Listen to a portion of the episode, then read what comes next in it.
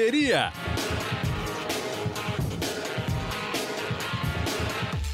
Olá, amigos. Você já está conectado no Correria, o podcast do GE, que fala de corrida de rua, qualidade de vida, treinamentos, provas e tudo mais que estiver relacionado ao esporte.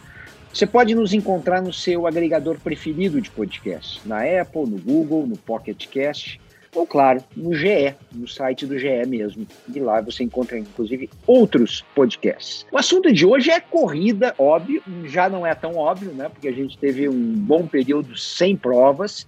É, e eu vou falar com duas figuras muito interessantes. É, vou falar com Bernardo Fonseca, né? É, é sócio, dono, idealizador, tudo da X3M, que organiza, entre outras provas, a Uphill, né, uma maratona de montanha mesmo, né, uma maratona pesada.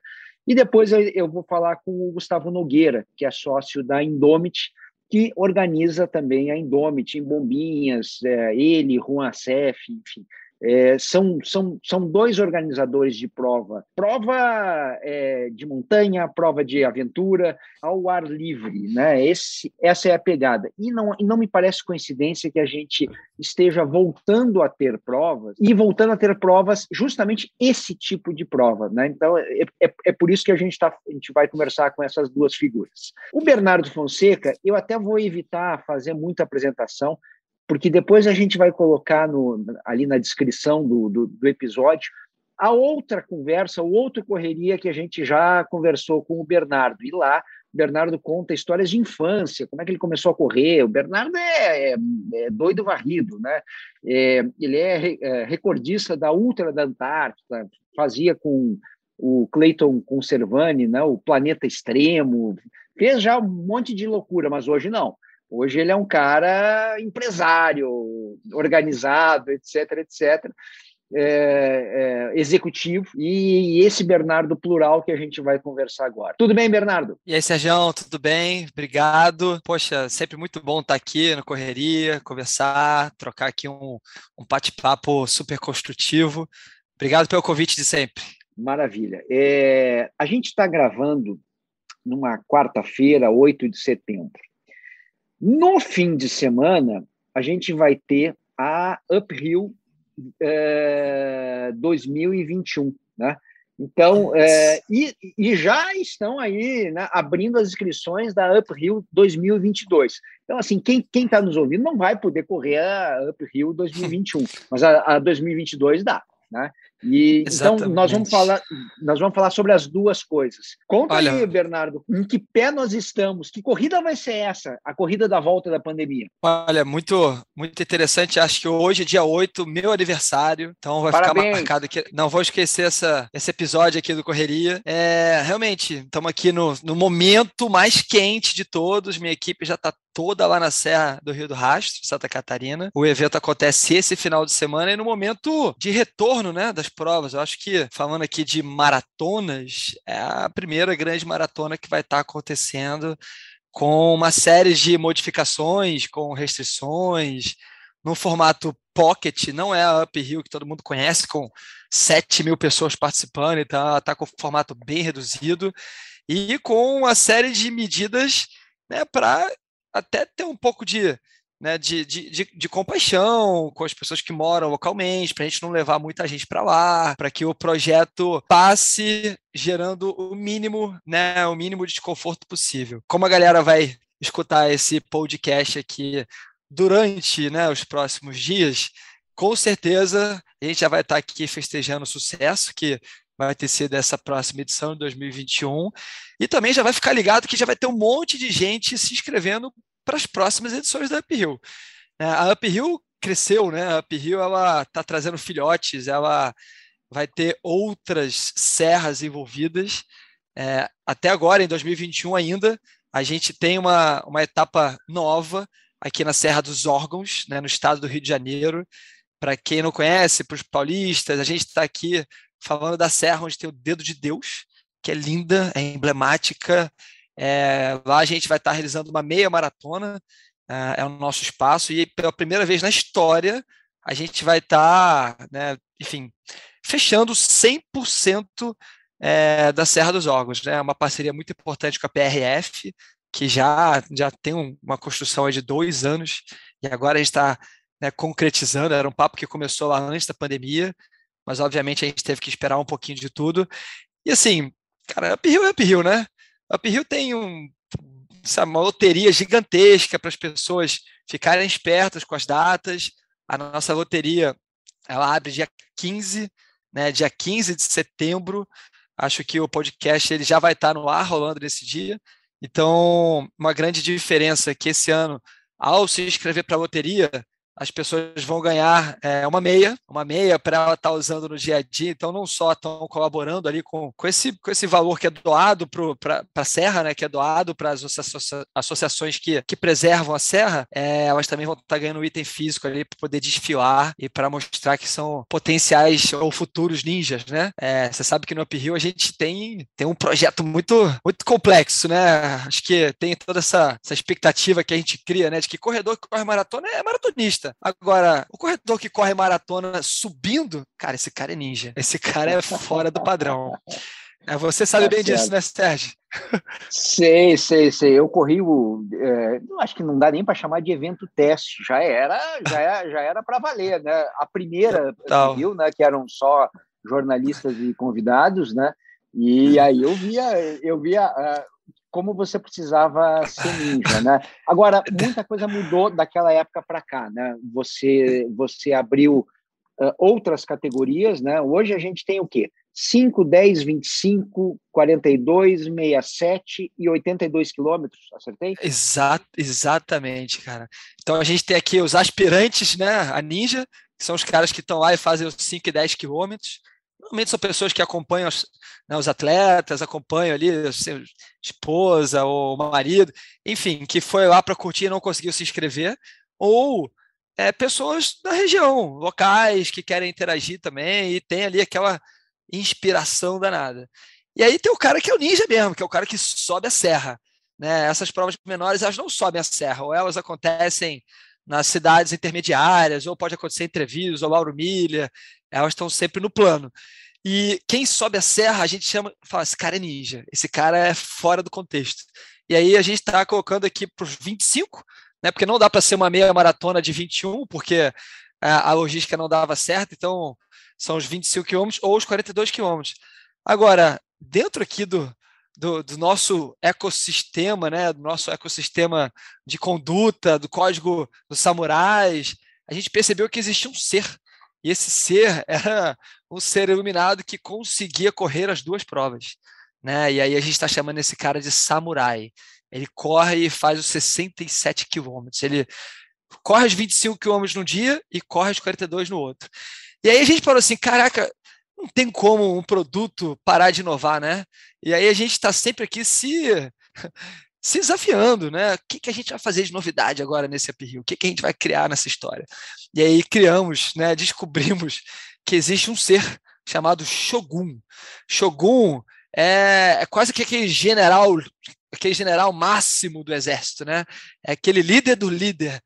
E ele está considerado aqui como uma figura acima do samurai. E é o cara que corre tudo corre os 5, corre o 10, corre os 42, corre os 25. Cara, ele soma 82 quilômetros. Então, esse cara aqui é o nosso super-herói. Até porque a gente entende que, para qualquer produto esportivo, Sérgio, até você, não sei se você concorda comigo, a gente precisa construir ídolos, né? A gente vive de ídolos, tem que ter ídolo, o esporte tem que ter ídolo. E aí, quando você fala para o nosso mundo aqui de corridas, a gente teve vários ídolos no passado, mas a gente está está precisando construir mais, né? E a nossa história aqui do Shogun é justamente essa, que a gente construa, né, e que a gente idolatre essas pessoas que eles realmente são são muito fora da caixa. E mudou, né? Da sua época era só os 42, né? Só, né? era 42. E agora tem a jornada completa. Exatamente. Até para quem quem nunca ouviu falar do, da Uphill, que eu acho difícil, se parou aqui no podcast já ouviu falar, né? Mas enfim, né? É. É, é, uma, é uma corrida bem maluca, porque você larga do plano e, e depois você vai subir essa serra do Rio do Rastro, que é linda, você procura lá na internet, é, um, é, um, é um cotovelo atrás do outro, né? Uma, uma, é. uma serra realmente muito bonita. E eu, eu até imaginava que quando, quando eu fui correr era isso, né? Era uma parte uh, plana até você chegar na serra e subia lá, né? Os últimos 12 quilômetros, algo assim. E, na verdade, não era isso, não, porque para chegar até a serra já é um sobe e desce danado, né? É, não tem moleza. É um, é um falso plano, mas quando você vai ver, tem 2 mil, mais de 2.400 metros de desnível, tá? Você sobe, você desce um pouquinho, você sobe de novo. E aí, hoje, a gente tem um percurso ali que ele é 100% asfalto, focado para quem procura performance. O cara tá ali para performar. Então a gente entende que existem ciclos, né? Fases na corrida. Tem uma fase que você tá naquele momento fã, né? Que você quer jogar, jogar tinta nos outros, ou você quer pular muro, obstáculo. Aí você quer focar ali, talvez em performance, em provas de, de velocidade 21, 42. Agora, eu quero ir para um mundo que me desafie mais, mas sem ter que correr 250 quilômetros, sem ter que, sabe, me, me privar de uma vida normal, né? Óbvio que você tem que focar, treinar e tudo mais. Mas quando você passa do próximo estágio, né, e que você coloca ali na tua, na tua prioridade de vida também ter um turismo envolvido né, nos seus desafios, e aí Up Hill ele remete a turismo, porque está sempre sendo feito em serras, né? Ele sempre vai estar sendo colocado em serras, em lugares que são bonitos, em lugares que você pode levar sua família. Então agora a gente está aqui expandido no Rio de Janeiro, né? Estamos vindo para a Serra dos Órgãos. É, 2022, além da Serra dos Órgãos, também vai ter a Serra do Mar, que é em São Paulo. E a gente já está programando aqui os nossos vizinhos. Né, vamos para o Chile, né, vai ter edição em 2023 no Chile, a gente está fazendo lá um, um, um percurso novo num, num, lugar emblemático chamado Los Caracoles, que é lindo. Então a galera já vai programar aquela viagem que você vai, sabe, tomar aquele vinhozinho depois da prova. Isso é o nosso nosso mindset, né? Que a pessoa se desafie, mas que ela também tenha prazer em levar a sua família, tenha prazer em curtir o momento ao redor da prova, né? Bernardo, isso, isso tá. Não, eu só, eu só ia te perguntar se essa, se essas, é, esses eventos, né, Serra dos Órgãos e, é, Chile, etc., vai, vai com a marca Uphill ou, ou vai com uma outra marca? Não, Uphill está criando filhote, né? A gente está expandindo globalmente. A gente até aproveitou um pouquinho do nosso legado aqui, né? Acho que um pouco do teu cliente já sabe, a gente organiza também todo o circuito Xterra aqui no Brasil e ele veio através de uma franquia. Né? No início, né, o Xterra acontece em 50 países. E aí a gente franqueou e veio e começou Ilha Bela e foi crescendo para Angra, Tiradentes. É, e a gente aprendeu como fazer né, esse processo reverso, inclusive. Então, a história do Uphill vai bem por aí, a gente vai conquistar o mundo. Né? Assim, de uma certa forma, a gente até traz aqui um, um, um, um princípio, né? Sabe aquele princípio do pós-guerra? né, o sentimento que está todo mundo saindo da guerra, né, que a gente quer viver o máximo possível. Então a gente acredita muito que vai haver um pouco dessa onda aqui, né, em todos nós. A gente passou aqui por esse momento pandêmico que ainda está ainda tá sofrido, né? A gente entende aqui, o, sabe, um monte de problemas que foram gerados, não só, né, de, de enfim, problemas sanitários, saúde, doenças e tudo mais, mas como também problemas no meio econômico, né? Um monte de gente que ficou desempregada, né? Um monte de empresas, né? Até do nosso setor aqui de, de entretenimento que fecharam. Boas empresas, tá? Boas empresas mesmo, empresas que eu super curto, mas, cara, uma hora acaba o oxigênio, né? E a gente está passando aqui por dois anos, né? Quase dois anos, já estou arredondando aqui, é, sem eventos e poucos sobreviveram.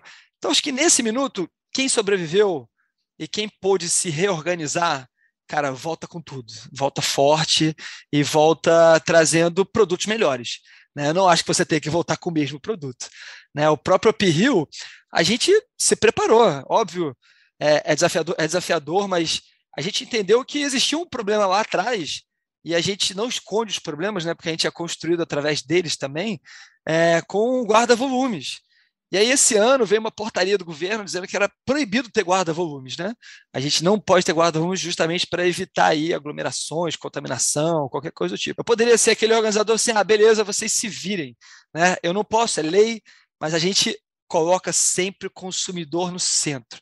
Se fosse proibido, né, se não fosse proibido guarda-volumes, esse seria o guarda-volumes mais luxuoso do planeta. Mas a gente parou num problemaço. Falou assim: caraca, não adianta a gente fazer o melhor guarda-volumes que existe, porque ele não pode existir. E a gente trouxe esse problema para a mesa, o time todo aqui pensou, raciocinou, não mediu esforços, nem investimentos, e demos uma solução boa. Não sei se você está sabendo, é, ao final né, da etapa né, dos 25K e dos 42K, a gente vai dar um poncho para as pessoas.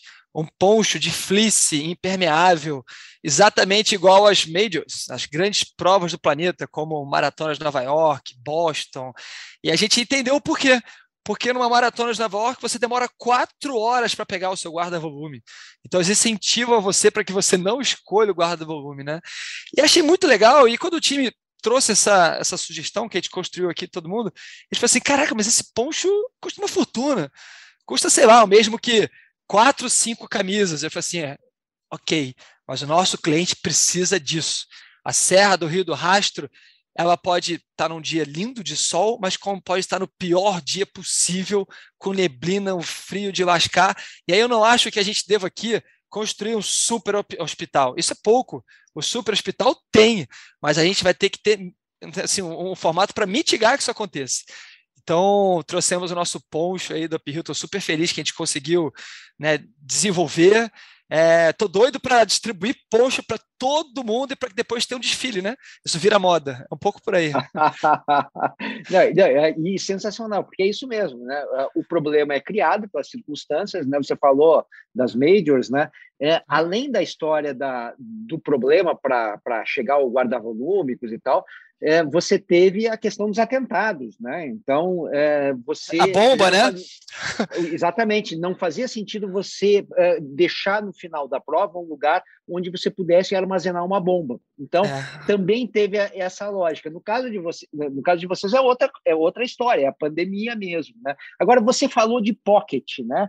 O que, que é pocket para para uphill? Isso é uma isso é um grande ponto, né? Pocket é a gente voltar ali com uma prova que gire entre mil e duas mil pessoas. É, esse é o nosso mundo Pocket.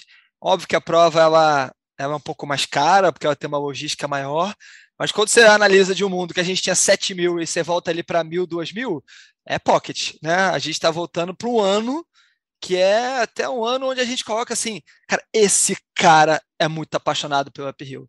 Porque o cara se inscreveu no auge da pandemia né, sem nenhuma certeza de que a gente ia estar rezando o evento em 2021.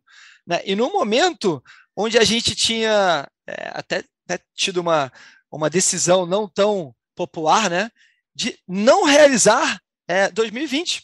Né? A gente decidiu que, sim, olha, não sei o que vai acontecer no ano, né? a gente não sabe qual vai ser a extensão dessa pandemia, eu não posso simplesmente postergar todo mundo que está inscrito aqui em 2019, é, 2020, né, para, desculpa, 2019 para 2020, porque eu não sei qual o tamanho.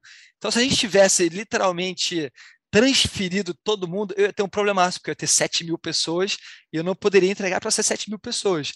Então, foi uma decisão não tão popular. É, eu reconheço que a gente teve algumas críticas, mas se você for olhar agora para o nosso passado, foi a melhor decisão que a gente fez é, eu certamente teria feito um processo parecido.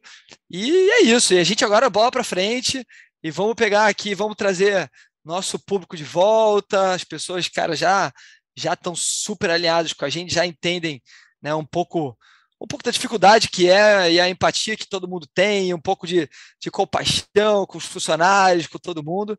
E a Uphill, é, Sérgio, cara, a gente faz muito projeto aqui, muito.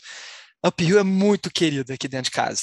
A Uphill é um projeto que a gente tem um orgulho danado aqui de falar que está lá no céu e no inferno, nos problemas que a gente reconhece e assume aqui em consertar, e também nos momentos legais, e sendo uma referência para todo mundo. Estou é, feliz, tá? Estou muito feliz que vai acontecer esse final de semana. Esse é que é o grande ponto. Tô vendo, eu não sei se você está feliz por causa disso, por causa do teu aniversário, ah. por causa do vinho que você ganhou e já mostrou para a gente aqui, baita vinho que o cara ganhou. É, mas, mas, eu queria te perguntar o seguinte sobre, sobre essa edição específica uhum. de 2021 com relação a protocolos. O que, que tem ah. de diferente a questão de máscara, testes, enfim? Conta para gente o que, que tem de diferente. Olha, a gente até fez um formulário que a gente combinou aqui em comum acordo com o governo Santa Catarina. E olha que notícia boa: 100% das pessoas que estão indo para o Rio estão vacinadas. Olha que legal. É, é um número muito bacana. Isso também ajuda a gente a ter um pouco mais de segurança. Obviamente, a gente tem álcool e gel distribuído para tudo quanto é lado, e a gente também inovou, né? Para você ver como que esse ano a gente não mediu esforços e investimento. A gente mandou 100% dos kits, dos 25K e dos 42K, que são as provas principais do Uphill, para casa de todo mundo. Então, todo mundo recebeu pelo correio, né, via Sem SEDEX, aglomeração. Sem aglomeração. Obviamente, é, a gente tem, posso até ser sincero aqui, a gente admite também, tem 19 pessoas que não receberam kit. Essas 19 pessoas já foram contactadas e a gente vai entregar para elas pessoalmente lá. Tem um processo para isso acontecer. Obrigado ao meu time aí que pensa em tudo. É, mas isso é um conforto também para você chegar lá na hora e já largar. Olha só, você já está com o teu número, já está com a tua camisa. Cara, vai evitar uma aglomeração. Então a gente falou assim, cara, vamos fazer vai custar mais caro. A gente não já tinha vendido a inscrição, né? Então a gente não ajusta isso aqui em inscrição, mas vamos fazer sim, porque o nosso cliente é a prioridade, sempre. E a gente aproveitou esse ensejo e falou assim, cara, a gente pode fazer mais, porque o cara ainda tem um problema. Esse cara vai para a largada de casaco, né? Ele vai de casaco. Tudo bem que ele vai ganhar o poncho lá em cima, né? Mas, cara, ele vai chegar de casaco, ele não vai chegar lá tremendo. Ele tem que chegar lá aquecido e tirar o casaco na última hora. Então a gente combinou com as três prefeituras da região da gente fazer uma coleta social para que as pessoas possam estar doando seus casacos. Antes da largada, doando? Antes da largada mesmo, um minuto antes de largar, você joga ali num, num espaço que a gente vai estar reservado, a gente vai higienizar esses casacos e vamos usar um patrocinador nosso, que é o, para mim, é o, é, o, é o master do master do mundo da 4x4, que é a Land Rover, e vamos pegar esses casacos e vamos distribuir nos lugares mais inóspitos da região, para o público mais carente possível, é, esses casacos, fazendo aí uma ação social muito bacana. Então, as pessoas que vão estar lá recebendo o seu ponto lá em cima, fiquem tranquilos, podem jogar os seus casacos ali, que a gente vai estar tá fazendo bom uso deles. A gente não não está pensando aqui é, em fazer, né? Você vai vou ganhar casaco. Não é esse o ponto. A gente vai doar os casacos para todo mundo. E eu acho que isso é o melhor dos mundos, Sérgio, porque a gente tem um ganha-ganha. Isso não tem preço, né? Então, por isso eu fico tão feliz, por isso eu estou tão empolgado, por isso o projeto está tão redondo e o meu time está assim, assim, cara, em, em êxtase porque a gente fez as pazes aqui com o nosso público, a gente conseguiu demonstrar transparência, a gente conseguiu demonstrar um monte de coisas, né? E esse, esse é o golaço do empreendedor, quando você consegue transparecer aquilo que você quer mostrar. Muitas vezes você mostra uma coisa e o público entende diferente, aí tem uma frustração, né? É, mas estou empolgado. Aliás, você não vai, né, esse ano, né? não, não, não, não. Eu estou trabalhando aqui, fazendo meu, meus comentários, Pô, podcast, dessa vez não vai dar, né? Mas você sabe que você, querendo ir, é inscrição vitalícia, né? Os 50 primeiros que fizeram Up Hill, a qualquer momento que vocês quiserem voltar, é só mandar um e-mail para gente, tá? Não me diz um negócio desse, que eu nem sabia disso, pô. é, então, talvez você tenha, tenha passado aí desapercebido, mas a gente vocês, para a gente, são, são tudo. É a nossa raiz, é a nossa história. Qualquer momento, qualquer edição, qualquer distância, qualquer lugar do Uphill que vocês quiserem ir, a inscrição de vocês é por nossa conta. Você sabe que, que quando eu corri, eu, eu até tive uma surpresa, né? Porque é, o final né, da serra eu fui caminhando, acabei, sei lá, em quatro horas e meia, alguma coisa do gênero. Quatro tá horas ótimo. e quarenta, se tá eu ótimo. não estou enganado. E é, e eu fiquei muito surpreso com as dores pós-maratona, porque eu estou acostumado, eu já tinha corrido várias maratonas, né? E você fica dois dias imprestável, né? Eu não fiquei, eu não fiquei imprestável depois do uphill. Essa Olha. caminhada final, eu acho que descarrega, lactato, etc. É. O, fato, o fato é que eu estava muito bem e consegui curtir a paisagem. É um Soltou, né? Deu Soltei, aquela soltadinha exatamente. final ali, né? Que bom. Exatamente. É, e com relação à máscara, Bernardo, ah, a então. exigência. Desculpa, tem uma porrada de protocolo, Sérgio. Então, estou lembrando aqui dos macros, tá? É, a máscara, a gente está pedindo para que todo mundo use a máscara em qualquer momento ali de convivência, mas assim que largar, você pode tirar a máscara. E assim que você chegar lá em cima, a gente te dá uma máscara novinha em folha para todo mundo usar. É, um outro item importante é que a gente vai ter largada em ondas. A, a gente vai, óbvio, diminuir ali né, aquele momento de aglomeração, a gente está tentando máximo de, de ações para isso. E a gente vai estar tá largando ali de 100 em 100 pessoas, no máximo, é, com intervalo de 5 minutos. E aí a gente também tem surpresa para essas pessoas, né? Quem, quem foi recentemente já viu lá o Taiko, né? Que é o nosso, nosso rito ali de, de largada, então ele vai estar diferente. Então, todas as, as ondas vão estar sendo impactadas um pouquinho pelo esse taiko. Quem conhece as largadas da X3M não são largadas, são momentos de, de entretenimento. A gente se preocupa muito em transformar isso em show. Né? A buzina sequer é percebida, a gente está sempre ali construindo storytelling para que o cara fique com tanta vontade, tanta vontade que, que larga. Né? A gente quer que o cara tenha quase que, até brincando, tem um orgasmo na largada. É esse o ponto. Esse é o mundo do uphill. Esse é o mundo que a gente constrói na Xterra. Esse é o mundo das 3 E eu acho que eu posso aqui dividir que eu aprendi isso na vida também, tá? Quando eu estava fazendo lá a Maratona de Sables, lá no deserto do Saara, que era uma prova de 250 quilômetros, eu todo dia de manhã tinha uma relargada. E todo dia de manhã o organizador subia numa Land Rover e falavam, cara, um, um, sabe, uma, uma palavra ali de, de entusiasmo. Você já estava com 150 quilômetros, com o pé destruído, e o cara tocava uma música que me marcou, que era Highway to Hell. E todo dia eu largava com essa música do Highway to Hell. Hoje é a música oficial do Xterra. A gente até tentou trocar a música que quase bateram na gente. Então, continua sendo Highway to Hell. Mas naquele minuto, e isso é bacana, né? A gente ter uma voz verdadeira, né? De ter uma voz assim de quem corre. Então, aqui na X3M, a gente vende o que a gente compra. Né? A gente acredita muito no nosso produto. Não, não desmerecendo a quem organize e não corra, tá? É só um, um, um, item que a gente tem como nossa cultura. Então, todo mundo aqui na companhia faz esporte, a gente estimula o esporte, a gente estimula a saúde, porque na ponta final a gente não está vendendo um evento, a gente está vendendo aqui muito mais do que isso, né? A gente está vendendo qualidade de vida, a gente está vendendo aqui experiências né, que constroem as pessoas. Né, os meus filhos, eu tenho três filhos, os três filhos vivem de esporte também. Isso eu levo para a minha vida pessoal. E aí, quando a gente volta para Rio, é, pensando aqui, eu, eu, eu, me empolgo tanto com o produto, cara, que eu acabo fugindo da tua pergunta. Né, você foi de protocolo, eu falei de protocolo, falei de largada em onda, já viajei aqui na largada. Ah, voltando, né, os staffs todos eles fizeram teste PCR ou, é, até 72 horas antes, então todo mundo que está trabalhando com a gente é, são pessoas aqui que você pode confiar que estão seguras.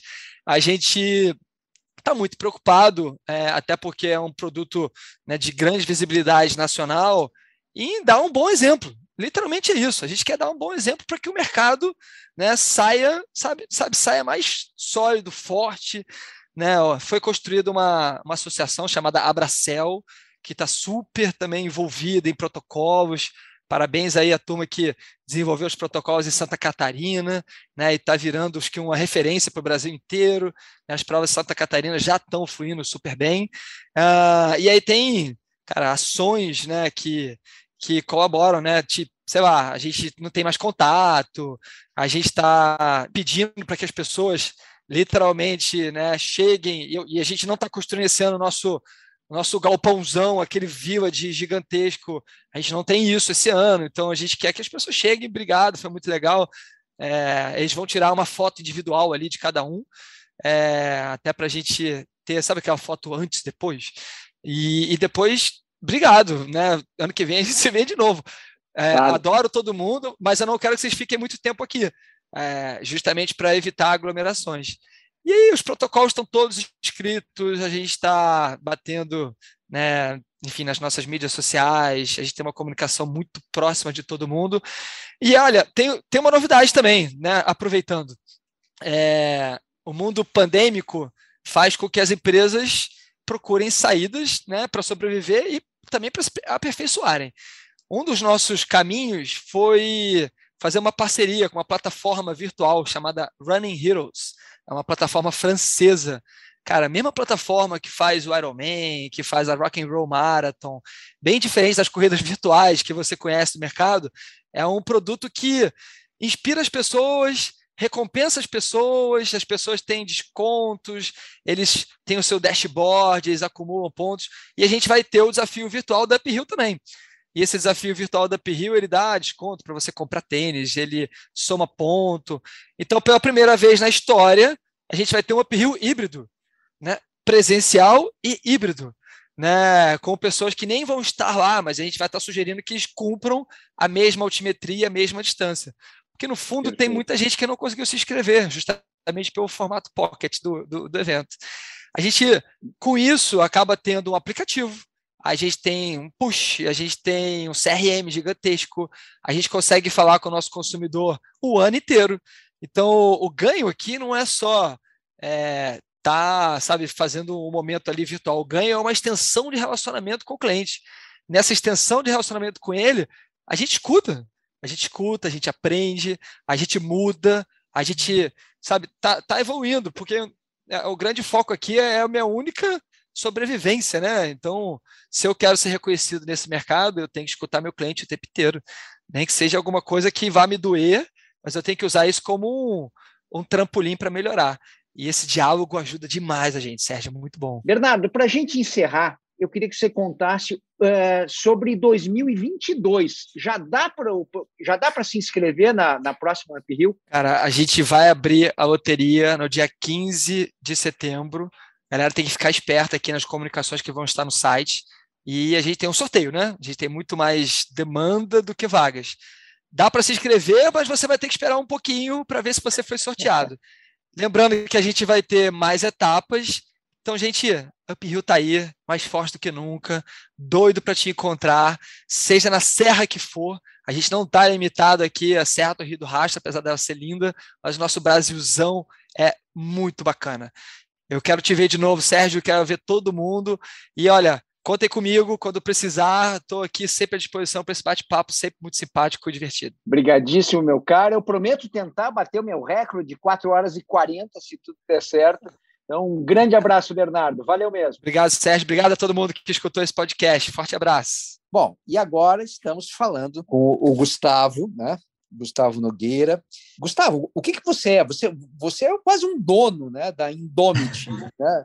porque você, você é sócio, né? É isso? Isso, tudo bem? Bom, primeiro, antes de tudo, aí, muito obrigado pelo convite, um prazer estar aqui com você, Sérgio. Sempre uma honra estar conversando com você. É, na Indomit, hoje em dia, eu sou um sócio do Juan, tá? O Juan Carlos Acef, né, que é um argentino que criou a marca Indomit. Ele me chamou há alguns anos para ser sócio da Indomit Pedra do Baú, que foi a primeira prova que a gente fez em conjunto. E agora eu faço parte, eu sou sócio da, da Indomit inteira, né? Da Indomit Bombinhas também e das provas que, que surgirem a partir daí. É, o, o, o Juan eu conheço muito antes do Gustavo, né?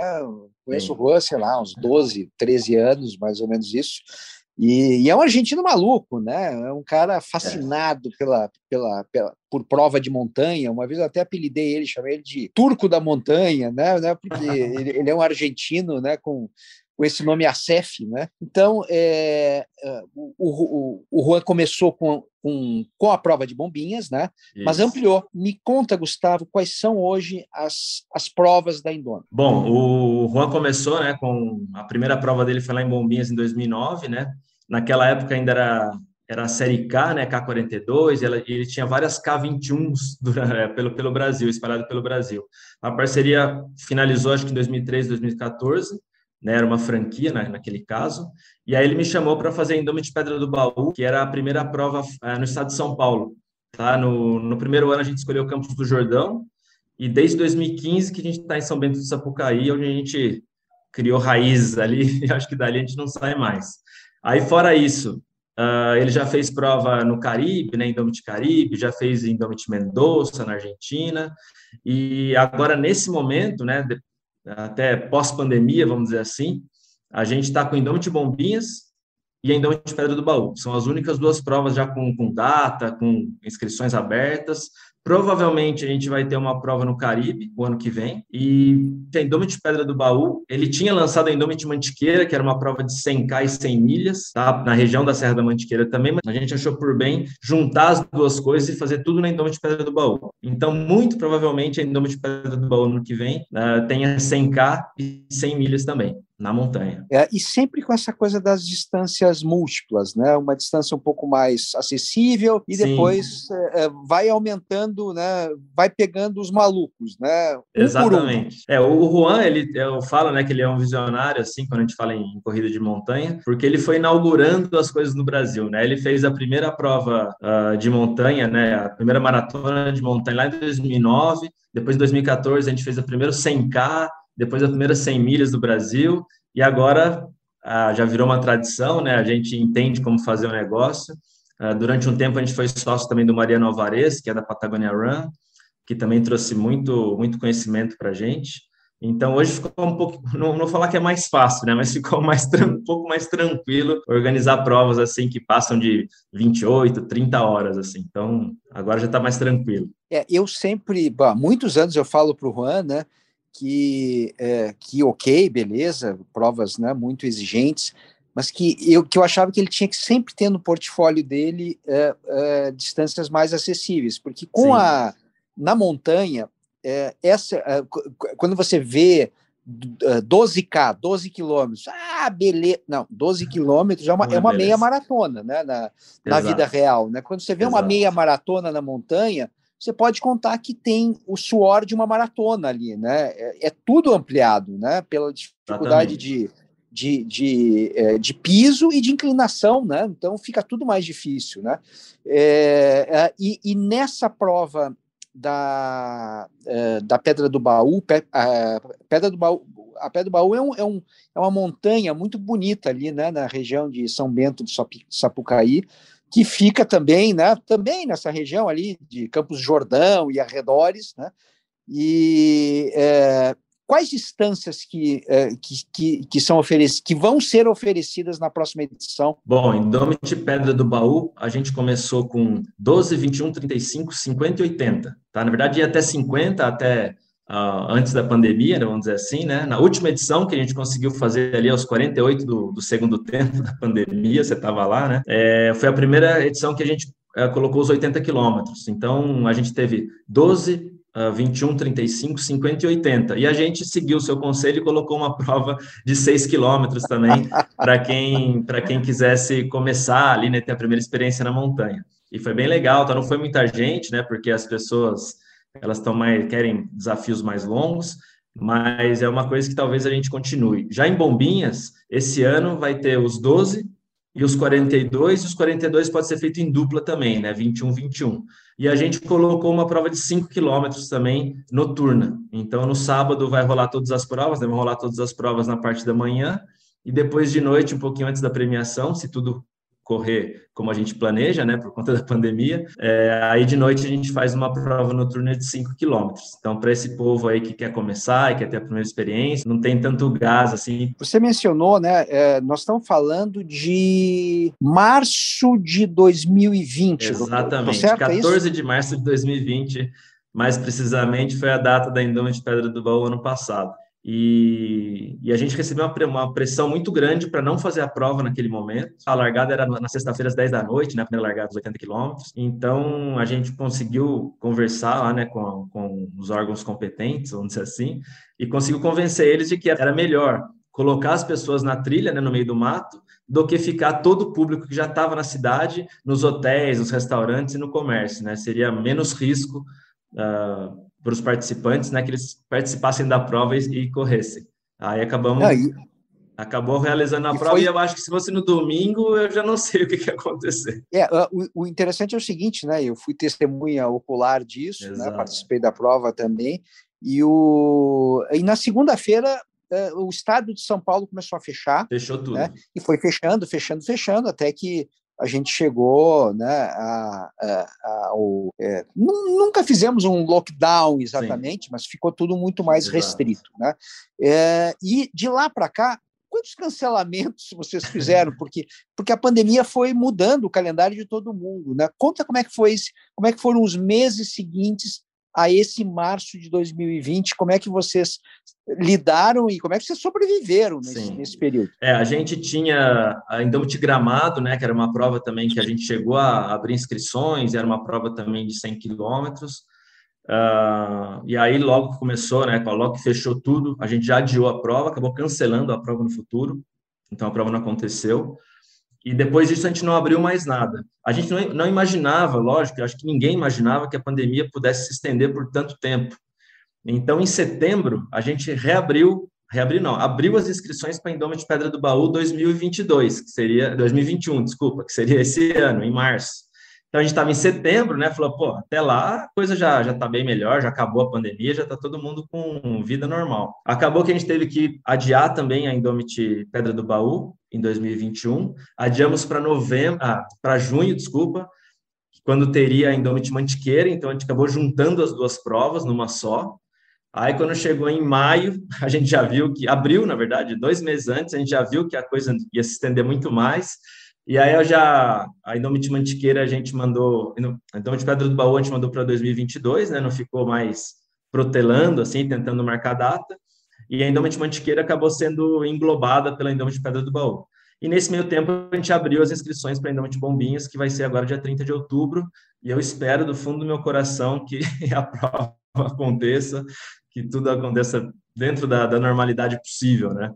Então a gente acabou adiando por duas, ah, cancelando duas provas, né, Gramado e Mantiqueira, e adiando por duas vezes a Indoma de Pedra do Baú. É, é, e sempre eu conheço vocês, né, sempre com maior cuidado ali, né, claro. quer dizer, é, tem, tem, tem, tem ali um sentimento de cautela em, é, em primeiro com lugar, certeza. né, é, quer dizer, não, não arriscar nada à toa.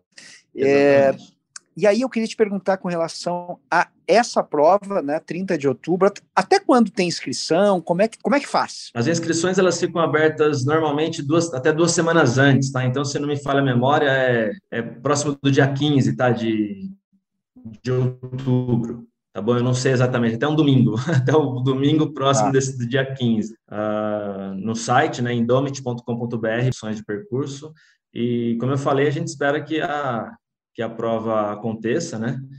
E a gente tem, você falou que a gente toma muito cuidado, né? e a gente tentou ser o mais transparente possível, uh, desde as, das, uh, como é que se diz, dos adiamentos, né? Quando a gente teve que adiar as provas da Indoma de Pedra do Baú, Mantiqueira, eu fiz algumas lives para explicar para o pessoal o que estava acontecendo, que, que, como é que ia ser, quem não pudesse participar, se ia devolução, se passava para outra pessoa, se deixava para o ano seguinte.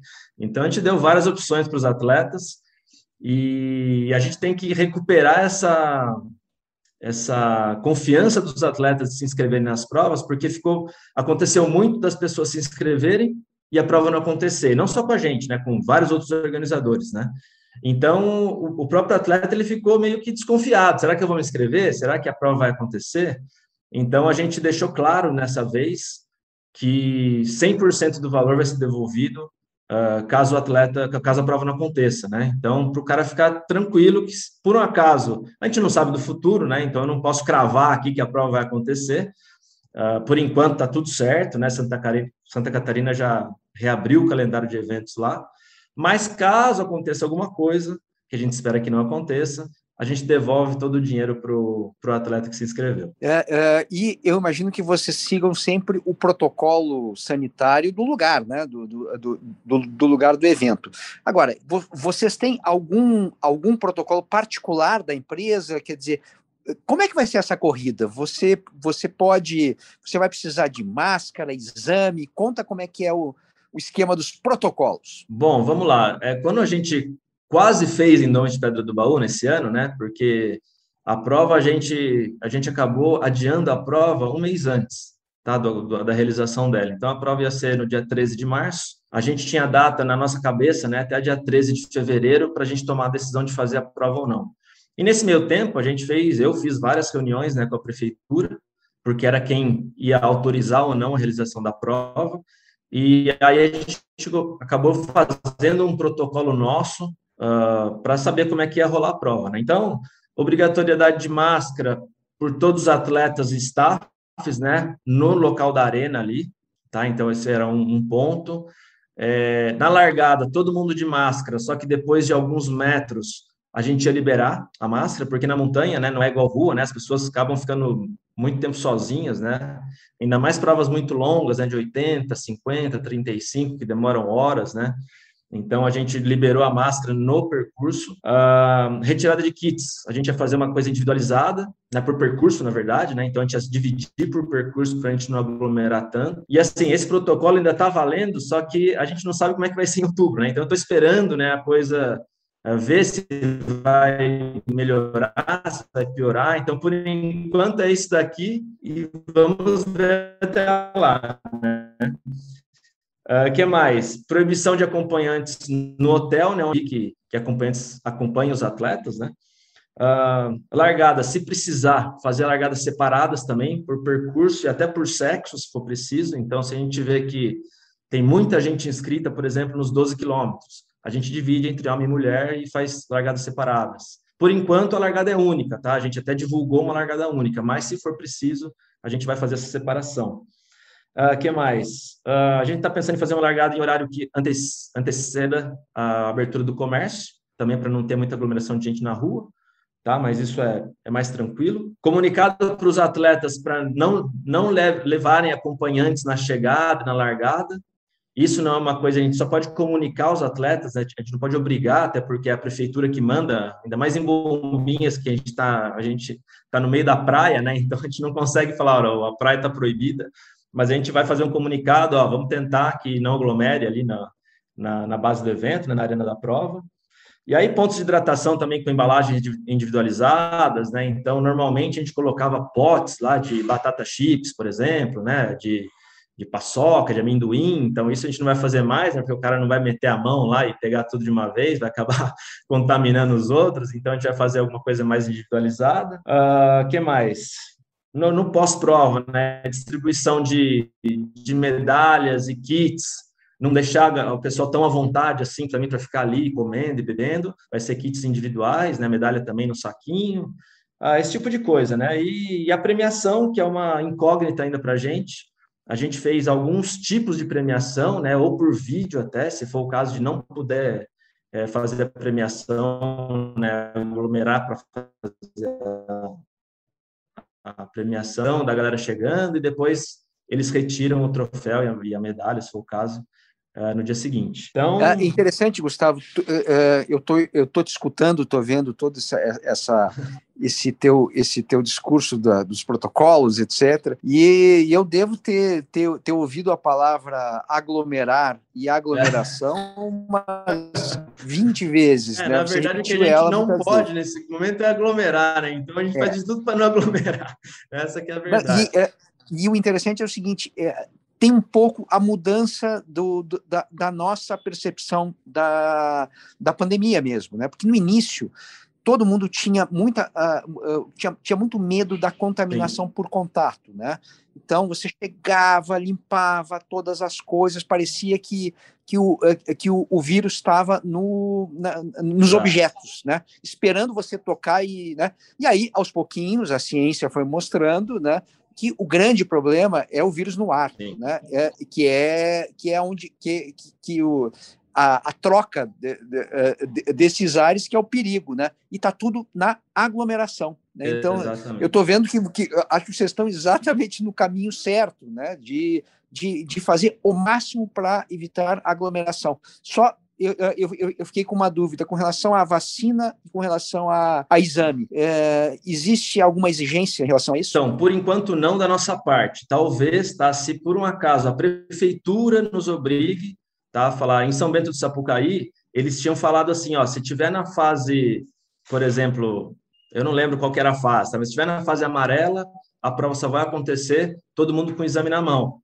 E ok, a gente falou, tá, tá bom, se essa é a regra, né, vamos seguir a regra e vamos passar isso para os atletas e vamos ver como é que vai ser a, a, o, o, feedback deles, né? A gente não sabe ainda, né? Hoje em dia eu acho que está mais, uh, tá mais simples, né? Porque as pessoas conseguem fazer exames rápidos em farmácia e tal, de qualquer forma é pago, não tem jeito. Uh, e eu acho que as pessoas estão mais acostumadas, né? Porque pessoas que querem viajar também têm que estar com o exame, pessoas que têm que fazer não sei o quê, têm que estar com o exame, então eu acho que não vai ser um grande tabu. De qualquer forma, eu acho que seria uma, uma boa até para as pessoas se protegerem e a gente estar tá mais seguros de que as pessoas que estão ali uh, estão livres do vírus. Tá? A gente é. exige já, é, atestado médico, essas coisas que a gente sempre exigiu, mas no caso do exame, uh, eu acho que nesse caso só ser a prefeitura, né, algum órgão competente ali. Bom, nós estamos falando de, é, de Bombinhas, né, que, que, que, vai ser a primeira prova, né, no dia 30 de outubro. É, e Pedra do Baú, como é que está? Que data exa exatamente? Você acha que está mais Está mais confirmada ainda a Pedra do Baú? Eu acredito que sim, tá? Quero, quero e devo acreditar que sim, né? Que as coisas até lá vão estar tá mais normalizadas, ainda mais com a vacina, uh, o pessoal está sendo mais vacinado, né? Acho que até lá todo mundo já vai estar tá vacinado 100%. Uh, a gente já tem mil inscritos já em, na Pedra do Baú. É, muito pouca gente pediu devolução ou falou que não poderia uh, correr a prova em março. Então, a gente deve reabrir até as inscrições no mês que vem tá? Para as pessoas que quiserem abrir algumas vagas, né? Então a gente vai reabrir as inscrições. Uh, e a prova está marcada para o dia 12 de março uh, de 2022. E, inclusive, como eu falei, né, a gente deve ter aí os 100K e as 100 milhas já uh, nessa prova de dia 12 de março. Então, a expectativa é a melhor possível, tá? Tanto pela pandemia, né, que eu acho que já vai estar tá mais controlada, eu espero muito, é, e como para para as coisas acontecerem da melhor forma possível, né? Que seja uma grande festa, tal, e a gente consiga realizar dentro da, da normalidade. Você está sentindo que é, que a corrida de montanha está na frente de todo mundo em relação a as outras provas, as provas do asfalto? Eu acho assim, o, o, grande lance é que a corrida de montanha, você fazer uma prova para mil pessoas na montanha é um mega evento no Brasil, né? Você, a maioria das provas no Brasil ali varia de 400, 500, 600 pessoas. 600 atletas numa prova de montanha já é uma baita de uma prova. E na, na rua, você falar numa prova, por exemplo, numa maratona do Rio, uma maratona de São Paulo, são provas de 30, 50 mil pessoas. Então, essa, esse retorno das corridas de rua, eu acho que vai ter esse negócio de fazer testes, com, como já aconteceu, né? Uh, fazer testes de. Eu não sei quanto, quantos quantas pessoas tiveram nesse teste que teve em São Paulo agora. Não sei se você tem essa informação.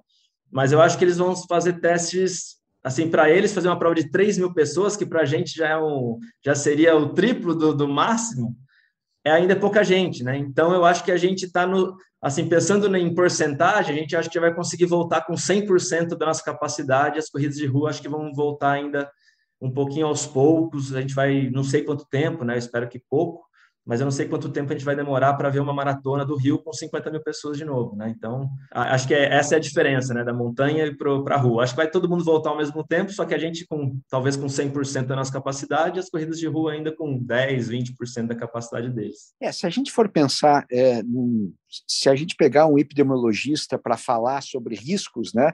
Uhum. É, e, e, e colocar duas opções para ele, né? Olha, é, uma prova de montanha, sendo que você não deve é, ter no transporte, porque geralmente não é transporte público, é transporte individual, né, para você chegar no lugar, é, é, complicado o transporte público, né, e você vai correr separado com essas condições, máscara nos momentos de largada e depois de chegada, etc. E, é, o que, que, o que, que é mais perigoso? Isso ou uma, um, um, passeio à tarde no shopping center. Sim. E a gente vai chegar à conclusão que o passeio à tarde no shopping center é muito mais perigoso do que do que uma prova de com montanha, né? certeza. né? É por aí, né? Com certeza. Eu também concordo com isso e até porque até as corridas de rua, vou falar em corrida de rua também, elas são consideradas corridas outdoor, né? Você está ao ar livre também. Né? Então, entre as corridas de montanha, de rua e uma tarde no shopping, com certeza você vai correr mais riscos dentro de um lugar fechado, né? De um ambiente fechado. Ainda mais na é, montanha. O, Pode falar, Sérgio. É, o, o, o problema, acho que, da corrida de rua no asfalto ainda é você chegar até aquele lugar, o, o metrô, etc., sim, sim. né? Ter, ter essa, essa aglomeração, né? Eu, eu fiz algumas, algumas vezes a São Silvestre e apesar de ser ao ar livre, eu não consigo imaginar muito bem uma, uma ação é. silvestre acontecendo ainda com o vírus circulando, né? Porque sim, sim, tem, sim. tem lugares que você fica pressionado de tanta gente em volta, né? Uma largada. Você não, vai, você não, vai, conseguir fazer uma largada em ondas na Paulista numa São Silvestre, né? É muito difícil, né? É, e, e, na montanha isso não existe, certo? Exatamente. As cidades normalmente são cidades que não têm né, metrô, vamos dizer assim, né? Então o transporte, como você falou, é individualizado, né? As pessoas vão de carro, então o risco é muito menor. E também as pessoas, como eu falei, né? É, como a quantidade de pessoas são muito menores, as pessoas acabam ficando sozinhas durante muito, muito tempo na montanha, né? Então, a não ser provas muito curtas, né? Você vai falar uma prova de, de 6 quilômetros, então, se tiver muita gente, né? Mesmo se tiver 200 pessoas, com certeza que lá vai diluir e ninguém vai ficar a menos de dois metros um do outro, como acontece na rua. Então, acho que na montanha o risco é bem menor e a gente está um passinho na frente, vamos dizer assim, né, das outras modalidades. Muito bem. O, o teu sócio, Juan Cef, me disse, uh, outro dia, conversando com ele, né, que, que ele está muito ansioso pela, pela volta né, da, das provas e que uma prova dessas deve ser um, um, acontecimento na vida de todo mundo, né? Depois de tanto tempo trancafiado, né, você conseguir